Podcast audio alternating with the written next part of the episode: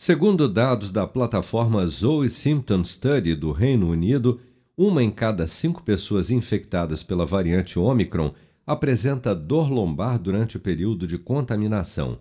Os especialistas responsáveis pelo levantamento sugerem que sentir dores incomuns nas costas sem gatilho conhecido e acompanhadas de outros sinais pode indicar infecção pelo novo coronavírus. De acordo com os cientistas, a dor lombar afeta cerca de 19% dos pacientes e tem se mostrado mais comum do que a dor no peito e perda de apetite entre as pessoas infectadas pela variante Omicron.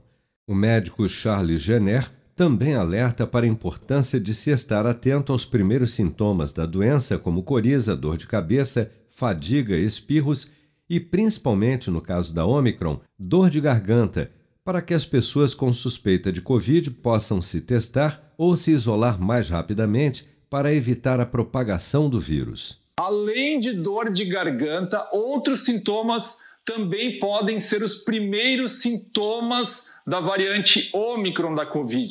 Quais são esses outros sintomas? Dor de cabeça e corrimento nasal podem ser o primeiro sintoma da variante Ômicron da Covid. Se você está começando hoje ou começou ontem, anteontem, com dor de garganta, dor de cabeça ou nariz correndo, faça um teste da Covid para saber se você tem ou não tem a doença ou se isole de outras pessoas até que você melhore. Porque nesse momento que tem muitos casos por aí, é importante ou fazer o teste ou se isolar das outras pessoas, porque dor de garganta dor de cabeça e nariz correndo podem ser Covid, mesmo que sejam sintomas isolados.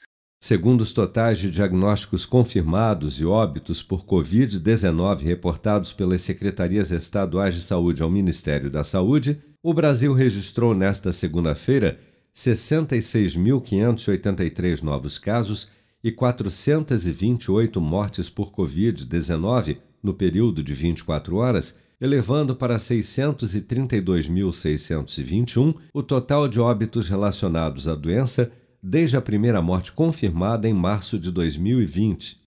Dados do Programa Nacional de Imunização apontam que até amanhã desta terça-feira, 167.617.996 pessoas, ou 78,5% do total da população do país, já haviam recebido a primeira dose de vacina contra a Covid-19, sendo que destas, 150.998.171, ou 70,8% dos habitantes do Brasil, também já foram imunizados com a segunda dose ou dose única contra a doença.